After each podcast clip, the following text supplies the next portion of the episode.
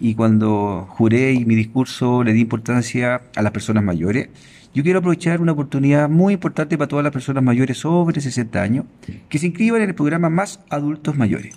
Este es un programa muy, muy potente que permite reforzar aquellas debilidades cognitivas, funcionales, que producto de esta pandemia puedan tener nuestras personas mayores.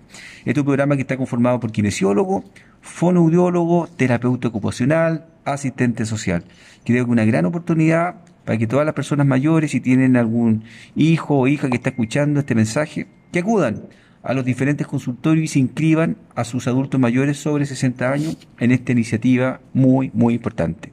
Creo que es el momento de empatizar con las personas mayores, de aprovechar todos los recursos que hoy día existen a través de la red de salud para el bienestar integral de todas nuestras personas mayores de nuestra comuna de La Calera.